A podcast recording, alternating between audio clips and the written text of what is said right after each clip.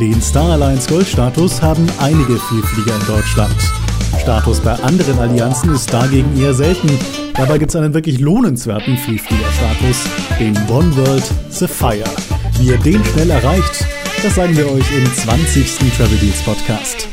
Da sind wir mal wieder nach langer, langer Zeit, gibt es wieder einen Travel Deals Podcast und ich muss gleich zum Anfang sagen, es ist diesmal alles ein bisschen anders. Wir stellen nämlich das Konzept um.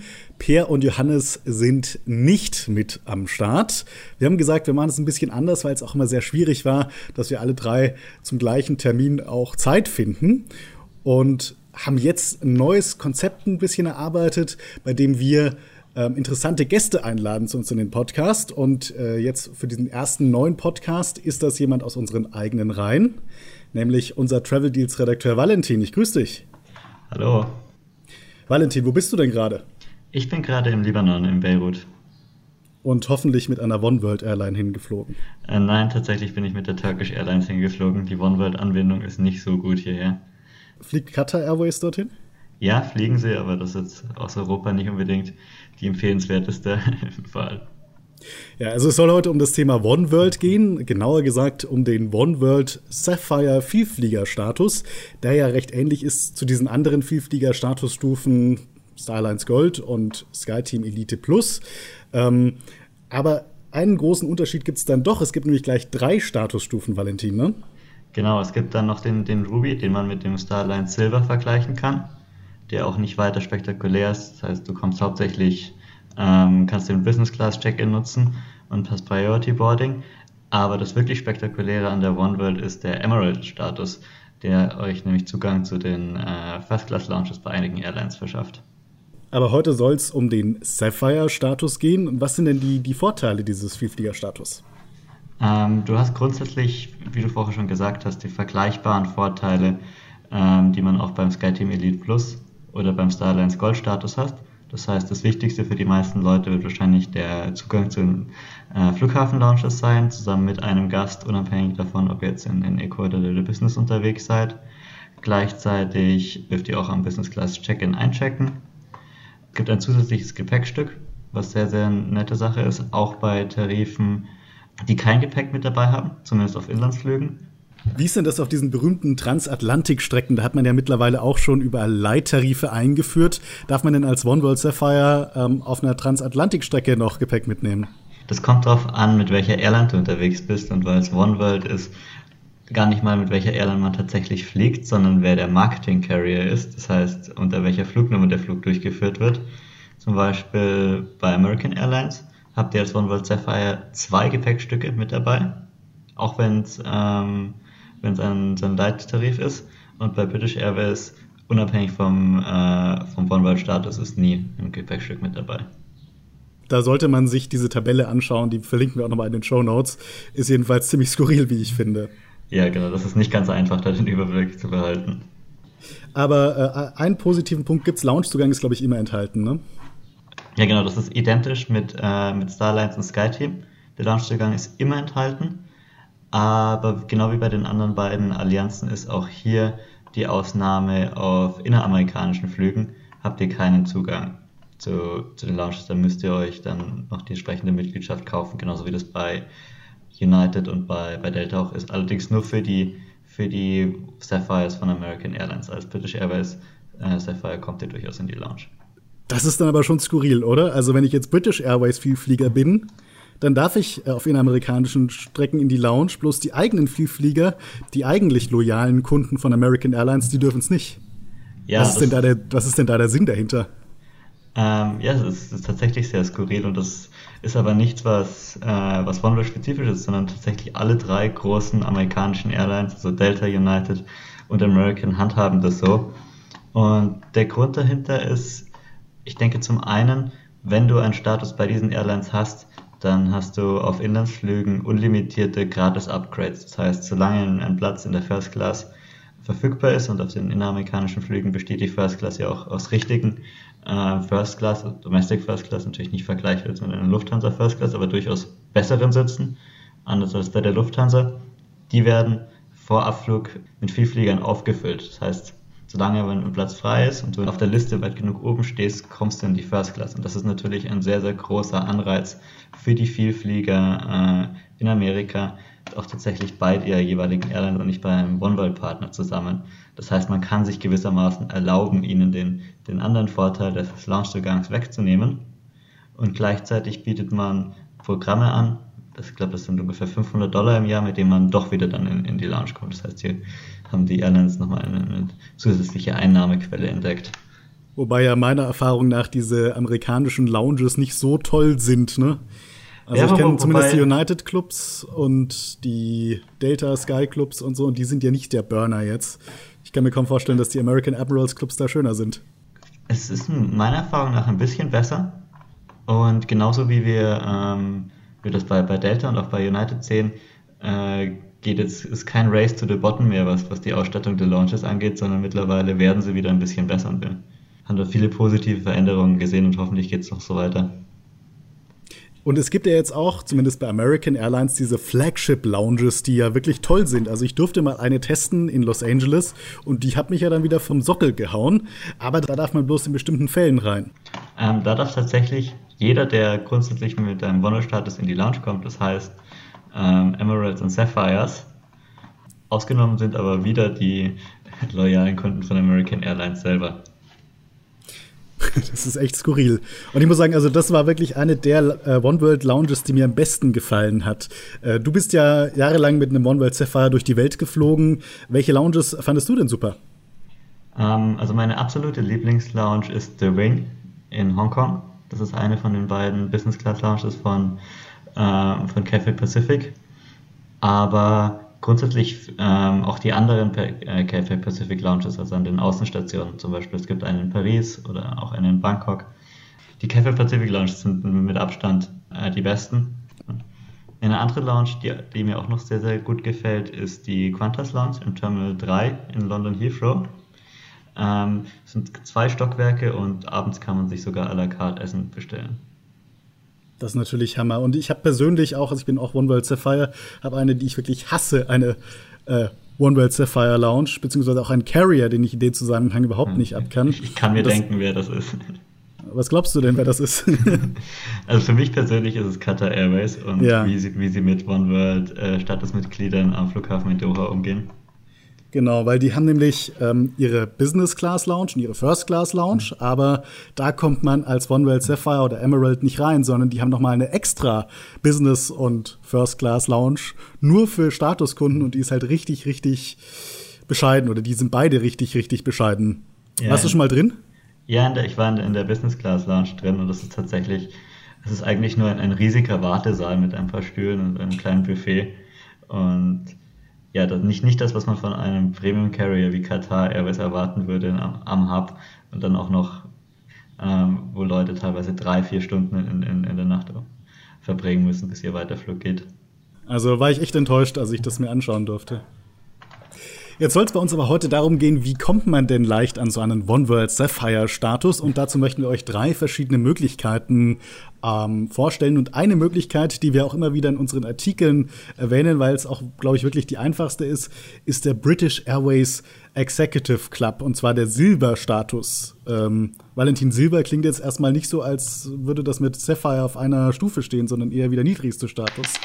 Ja, es ist, es ist etwas skurril, dass ähm, wenn man zum Beispiel an die Lufthansa denkt, wo die silberne Karte, also der Fraction Traveler, das niedrigste ist und ein paar nette Benefits bietet, aber noch kein, ich sage kein hundertprozentiger, vollwertiger, allianzweiter Vielfliegerstatus ist. Und bei British Airways ist es andersrum. Der, der Executive Club Silver ist eben, wie du schon gesagt hast, äh, One World Sapphire. Und ich würde sagen, den kann man fast auf eine Stufe mit dem Senator-Status stellen. Weil er eben all diese Vorteile eigentlich schon fast bietet, ne? Genau, du, du kommst mit einem Gast bei jedem One-World-Flug in die Lounge. Äh, du kannst zusätzliches Gepäck mitnehmen, du hast den, den Business-Class-Check-In. Das sind eigentlich alle allianzweiten Vorteile, an die man, die man sich so wünschen kann. Mit, mit einziger ähm, Ausnahme, du hast keinen Zugang zum Fast-Track. Das, das bietet äh, OneWorld leider nicht an, was SkyTeam und, und Starline schon haben. Gibt es denn auch noch zusätzliche Vorteile jetzt beim British Airways Silver, also zusätzlich zu den normalen One World Sapphire Vorteilen? Ja, du sammelst äh, 50% mehr Avios. Avios sind die Meilen ähm, beim Executive Club. Und du hast noch eine, eine, eine, Reservierungsgarantie. Also bis 24 Stunden vor Abflug kannst du garantiert einen, einen, Flug buchen. Ist allerdings, wie auch bei allen anderen Airlines, dann in, in der Buchungsklasse Y. Das heißt, es ist dann die, die teuerste verfügbare Klasse. Das heißt, man legt dann ordentlich Cash auf den Tisch, wenn man das, das wirklich wahrnehmen möchte. Du hast gerade gesagt, die Meilen, die heißen nicht Meilen bei British Airways, sondern sie heißen Avios. Genau. Und ähm, um sich jetzt für so einen Status zu qualifizieren, sammelt man aber keine Avios, um es nochmal ein bisschen zu komplizierter zu machen, sondern die haben nochmal ein ganz eigenes System. Also geht es nicht um Meilen, nicht um Avios, sondern um. Äh, die heißen Tier Points ähm, und die basieren nicht 100% auf der Entfernung. Also es ist durchaus entfernungsrelevant, aber es gibt verschiedene Stufen und wenn der, der Flug eine, eine gewisse Anzahl an Meilen überstreitet, von der Entfernung, dann gibt es mehr Avios und das ähm, klingt erstmal ein bisschen kompliziert, aber für den informierten Vielflieger ist das sehr, sehr positiv, weil man kann sich dann natürlich Flüge buchen, die genau über der Schwelle, zum Beispiel zwischen einem Kurz- und einem Langstreckenflug liegen, so dass man dann für Flüge, die eigentlich gar nicht so weit sind, genauso viele Vielflie äh, äh, Tierpoints bekommt wie für einen richtigen Langstreckenflug. Und wie viele Punkte muss man denn jetzt sammeln, damit man Sapphire wird? Du brauchst in einem Jahr 600 Punkte. Das allein reicht aber noch nicht. Es müssen auch mindestens vier Flüge mit äh, British Airways oder der, der Schwester Airline Iberia absolviert werden. Und dann hat man den One World Sapphire in der Tasche. Jetzt ist aber die Frage, wie kommt man denn an 600 Punkte? Wie viel ist das? Also wie viele Langstreckenflüge beispielsweise in der Business Class muss ich denn machen, damit ich One World Sapphire bei British Airways werde? Ähm, ein Langstreckenflug sind 140 Tierpoints. Das heißt, wenn du fünf Langstreckenflüge absolviert hast, dann. In der Business aber, oder? In der Business, genau. In der Economy unterscheidet sich ein bisschen je nach, je nach Buchungsklasse. Aber es gibt ja immer wieder sehr, sehr gute Tarife ähm, in der One World Business, na, gerade in die USA, teilweise auch nach Asien, die wie jeder gut informierte Travel Deals Leser weiß. Ähm, und da kommt man dann schon sehr, sehr schnell auf, auf mindestens zwei Langstreckenflüge. Ähm, wenn man zum Beispiel dann eine Verbindung über ähm, an, die, an die Westküste mit Umsteigen in New York hat, dann kann man sich da auch schnell vier zusammen basteln. Das heißt, es ist durchaus möglich, in einem einzigen Business Class Return Flug in die USA bereits den Executive Club äh, Silver Status und damit One World Sapphire zu bekommen. Das klingt schon fast unglaublich. Ist das bei anderen Allianzen auch so einfach möglich? Ich glaube nicht, ne? ich glaube, es, es gab es mal, dass man mit, äh, wenn man Starlines Business Class nach Australien geflogen ist, dass man dann den über Aegean oder irgendwo den, den äh, Starlines Gold mitnehmen konnte. Aber Business Class nach, nach, äh, nach Australien ist aber ein ganz anderes Preislevel als, als die unter 2000 Euro, die man sehr häufig in die USA kommt. Ja, der Gian hat ja auch sein System umgestellt, also das geht heute auch nicht mehr so leicht. Ja, also das ist schon wirklich, finde ich mhm. wirklich sehr, sehr attraktiv, also um an so einen hochwertigen Status äh, zu kommen, dass man das quasi wirklich mit einer einzigen Reise in die USA machen kann. Das ja. finde ich wirklich beachtlich. Ähm, wenn ich den Status jetzt in der Tasche habe, wie äh, requalifiziere ich mich denn dann? Ähm, es funktioniert genauso wie die, die ursprüngliche Qualifikation. Das heißt, du bekommst auch keine, keinen Discount sozusagen, sondern musst einfach äh, nochmal die 600 Tierpoints erfliegen. Dann wollen wir uns heute aber noch ein paar andere Programme anschauen. Die amerikanischen Airlines, die sind ja auch immer sehr, sehr beliebt dafür, dass man dort den Vielfliegerstatus ähm, erfliegt. Mhm. Gut, hat auch ein paar Nachteile, haben wir gerade schon drüber gesprochen, mit dem Loungezugang auf inneramerikanischen Flügen, aber einen großen Vorteil gibt es auch, nämlich, dass die eigentlich alle drei und darunter auch American Airlines A-Advantage, dass die einen Status-Match anbieten. Ne? Genau, es ist allerdings kein Status-Match, sondern es ist eine Status-Challenge. Das heißt, du kriegst den Status für einen gewissen Zeitraum und musst dann in diesem Zeitraum ähm, eine gewisse Anzahl an Meilen und ich musste gerade vorher schmunzeln, als du gesagt hast, British Airways wäre kompliziert. Wir werden gleich zu American Airlines kommen. Und, dann und sagen wir so, ein, ein, eine gewisse Anzahl an Kriterien innerhalb dieses, äh, dieses Zeitraums erfüllen.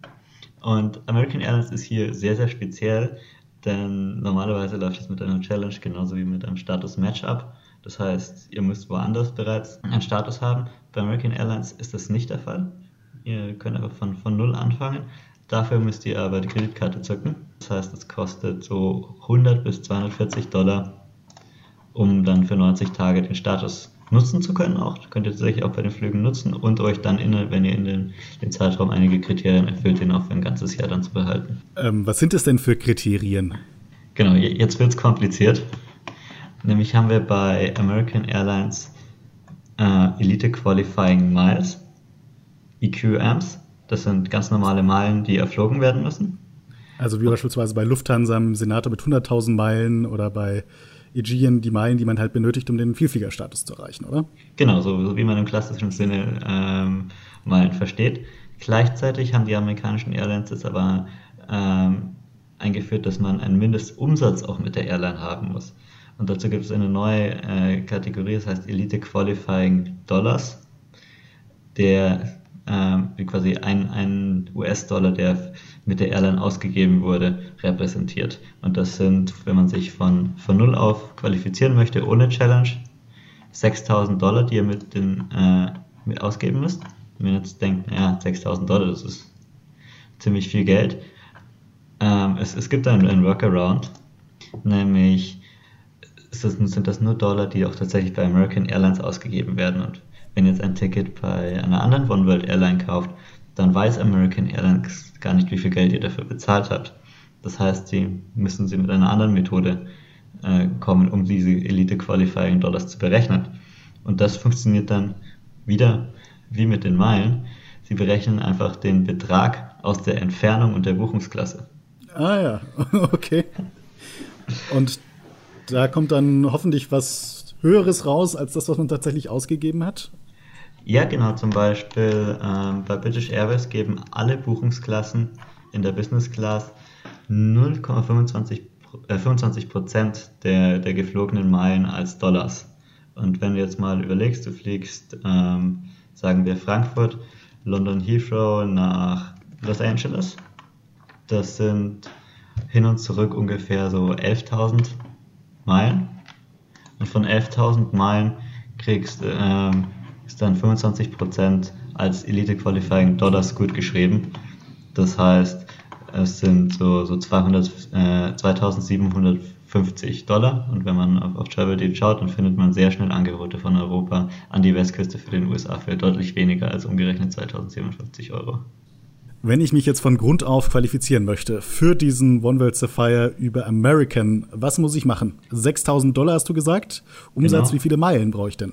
Ja, neben den äh, 6000 Dollar, die ihr ausgeben müsst, braucht ihr auch noch 50.000 Elite Qualifying Miles.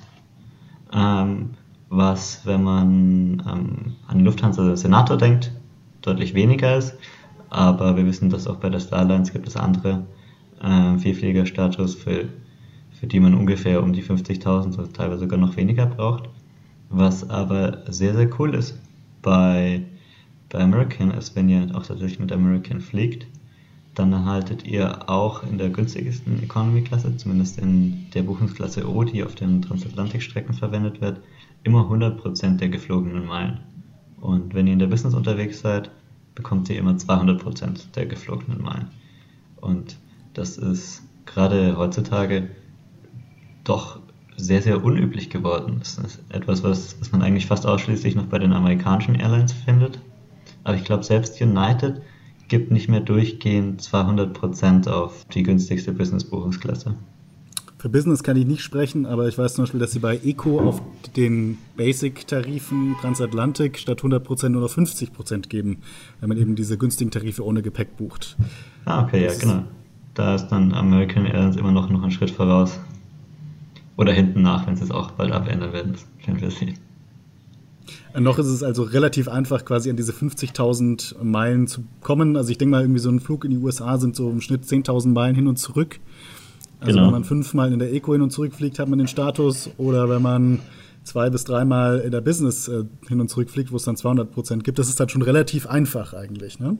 Ja, genau. Nur ähm, bedenken, dass ihr braucht sowohl die Dollars als auch die Meilen. Es ist kein Oder, sondern ein Und.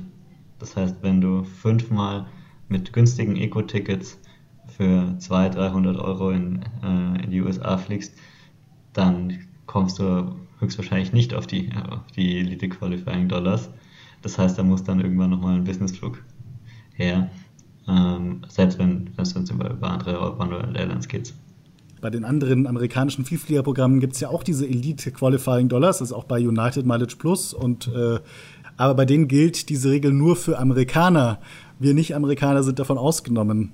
Bei American ist das anders. Bei denen muss jeder diese 6000 Dollar erfüllen. Genau, das deswegen, man, man tendiert immer leichter zu Delta United und American über einen Kamm zu scheren, weil sie wirklich sehr vieles sehr, sehr ähnlich machen und sich teilweise gleichen. Aber im Detail unterscheiden sie sich halt doch, deswegen ist es gefährlich anzunehmen, dass nur etwas bei zwei davon der Fall ist, auch bei der dritten der Fall ist. Wenn ich es jetzt geschafft habe, mir diesen Status zu erfliegen, wie lange gilt der denn dann? Der gilt für ähm, den Rest des Jahres, dann das komplette nächste Jahr und den ähm, Januar des folgenden Jahres habt ihr immer noch. Das heißt, wenn ihr euch bereits im Januar qualifizieren könnt, dann habt ihr den Status für zwei Jahre. Und man hat ja auch noch ein paar zusätzliche Vorteile, die du vorhin schon mal so ein bisschen angerissen hast, ne? Genau, der, der mit Abstand größte Vorteil ist, dass ihr auf inneramerikanischen Flügen, wenn Platz ist, ähm, schon am, am, Gate abgegradet werdet. Ähm, was von aus meiner Erfahrung her je nach Strecke ähm, ziemlich, ziemlich häufig passiert. Also man sitzt dann tatsächlich auch in, in der First Class, man bekommt auch den vollen Service. Das ist First Class, das ist, muss man sich vorstellen über Lufthansa, dass man dann ein, ein flaches mhm. Bett hat und dann wird Champagner und Kaviar gereicht. Oder was bedeutet First Class? Äh, ja, wie ich, wie ich vorher schon kurz erwähnt habe, das kann man nicht mit, mit, der, mit der internationalen First Class äh, vergleichen, sondern eine sogenannte Domestic First Class. Das sind breitere Sitze. Das heißt, zum Beispiel in der, in der Boeing 737 sind es dann pro Reihe nicht sechs, sondern äh, nur vier Sitze. Und gleichzeitig, es gibt ähm, Getränke, es gibt ähm, auf etwas längeren Strecken auch was zu essen, teilweise was Warmes. Aber es ist natürlich äh, kein, kein wirklicher First Class. Es ist eher, eher, ich würde sagen, ähm, Service, den man auch in einer europäischen Business Class findet. Je nach Airline vielleicht ein bisschen drunter und mit besseren Sitzen. Ungefähr vergleichbar mit Premium Economy, kann man das sagen? Ja, ja, kann man sagen. Dann wollen wir noch ein drittes äh, Vielfliegerprogramm uns anschauen aus dem hohen Norden Europas. Ich war erst gestern dort in Helsinki, wirklich tolle Lounges von Finnair. Was hat denn der Finnair Plus Goldstatus für Vorteile, Valentin? Der Finnair Goldstatus bietet ähm, Vorteile, wenn ihr mit Finnair unterwegs seid, wenig überraschend weil ihr bekommt auf allen Finnair-Flügen damit eine Stunde gratis Internet und gleichzeitig noch vier äh, Upgrade-Voucher für innereuropäische Strecken und da Helsinki ja etwas am Rand von Europa liegt, sind, können es dann durch schon mal drei Stunden. Schon sehr angenehm, die dann in der Business Class verbringen zu können. Auch wenn es leider anders wie bei, bei American Airlines keine, keine richtigen Business Class Sitze sind. Und äh, wie qualifiziert man sich denn äh, für diesen Status? ja, wie auch die beiden anderen äh, diskutierten One World Airlines ist auch Finnair ein bisschen speziell. Und sie sind der, in der Hinsicht speziell, dass es bei Finnair gibt es keine Meilen, sondern es gibt Kilometer. okay. Und was, was bedeutet das jetzt? Das heißt, ihr braucht ähm, 80.000 Punkte. Ein Punkt äh, entspricht einem Kilometer. Ähm, das klingt jetzt erstmal sehr viel, aber wir müssen überlegen, dass äh, über den Daumen gepeilt eine Meile 1,61 Kilometer. Das heißt, ihr bekommt deutlich mehr Punkte auf der gleichen Strecke, wenn, man wenn sie durch die Kilometeranzahl berechnet wird und nicht durch die Meilenanzahl. Ich gebe mal gerade kurz in meinen Rechner hier ein, 80.000 Kilometer in Meilen, wie viel das in Meilen wäre. Und Google sagt mir, es sind 49.000, also ungefähr die 50.000 Meilen, die man jetzt zum Beispiel auch bei A-Advantage bräuchte. Gleichzeitig sammelt ihr bei allen One World Airlines mindestens 125% der geflogenen Kilometer. Einzige Ausnahme ist äh, Japan Airlines, aber sonst wirklich alle. Und wenn, man, wenn du das jetzt in deinen Computer eingibst, dann wirst du sehen, dass, dass 125% der geflogenen Kilometer ähm, etwas mehr als 200 Prozent der geflogenen Meilen entspricht. Und das ist äh, ein Vorteil, den wir vorher bei, bei American Airlines schon angesprochen haben. 200 Prozent der, der, geflogenen Meilen ähm, gut geschrieben werden, ist sehr, sehr gut. Das findet man kaum noch. Und bei Finnair hat zusätzlich zum American Airlines den Vorteil, dass es eben nicht nur bei der eigenen Airline ist. Bei American ist es nur auf Flügen mit American, sondern bei allen ähm, Airlines in der gesamten One World Allianz. Und das ist dann wirklich nett, ne? 200 Prozent. Wie ist das bei der Eco? Also gibt es da auch immer 100 Prozent oder liegen die Buchungsklassen dann trotzdem ein bisschen drunter? Ähm, in der Economy ist es nicht ganz so gut. Ähm, 100 Prozent ist, glaube ich, Wunschdenken. Das, das gibt es nirgends rum. Zumindest nicht, nicht für alle Partner-Airlines. Ähm, es gibt immerhin mindestens 25 Prozent der geflogenen Meilen. Wenn wir das jetzt wieder umrechnen, dann sind das 40 Prozent. Und ich denke, das, das ist auf jeden Fall immer noch überdurchschnittlich.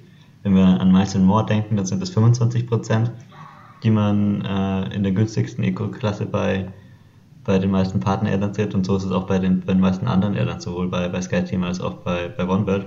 Und Finnair gibt immerhin noch 40 Prozent. Das heißt, auch als, als Eco-Langstreckenflieger ist es ein überdurchschnittlich gutes Programm. Wie, wie lange gilt der Status und wie kann man sich dann requalifizieren? Ähm, der, der Status gilt für den Rest des laufenden Mitgliedsjahres und das komplette nächste Mitgliedsjahr. Und Requalifikation ist auch wie bei den anderen beiden ähm, wieder genauso wie, wie die Qualifikation. Das heißt 80.000 Punkte oder, das habe ich vorher vergessen zu erwähnen, man kann auch sich über 46 Flüge mit OneWorld oder Finnair qualifizieren. Jetzt haben wir euch drei verschiedene Programme vorgestellt. Den British Airways Silber Status, den A-Advantage Platin und den Finnair Gold Status. Ähm, Valentin, was würdest du sagen? Was ist äh, der beste Status und bei welchem Programm kann man sich am leichtesten qualifizieren? Es kommt natürlich immer auf das eigene Flugprofil an. Ich denke, es gibt da kein One-Size-Fits-All. Aber grundsätzlich ist für mich der äh, British Airways äh, Executive Club Silber der, der mit Abstand attraktivste Status, einfach weil er sich schon sehr, sehr leicht qualifizieren lässt. Äh, zum Beispiel mit einem, wie wir vorher erwähnt haben, mit einem, mit einem einzigen Flug in die USA, wenn, man, wenn er gut geplant ist. Und gleichzeitig finde ich den British Airways Executive Club auch als Programm sehr, sehr attraktiv, dass man zum Beispiel die Möglichkeit hat, für eine 4000 Avios einen Flug nach London zu buchen. Deswegen, das ist definitiv mein Favorit unter den dreien. Valentin, ich danke dir für diese vielen Informationen zum Thema One World Status. Das war auch unser neuer Travel Deals Podcast. Wie gesagt, ab sofort mit einem etwas veränderten Konzept. Ab sofort wollen wir es so machen, dass der wirklich regelmäßig erscheint, also immer am 20. eines Monats und äh, immer wieder mit wechselnden Interviewpartnern, spannenden Leuten aus der Luftfahrtbranche, äh, die ein bisschen was erzählen können. Für den nächsten Podcast habe ich vielleicht einen Flugbegleiter für euch, der mal ein bisschen aus seinem Arbeitsalltag plaudert. Wir dürfen also gespannt sein und hoffen, dass euch dieser Travel Deals Podcast gefallen hat. Äh, wir freuen uns natürlich über 5 Sterne bei iTunes, über ein Abo bei ähm, Spotify und hoffen, dass ihr auch beim nächsten Mal wieder mit am Start seid.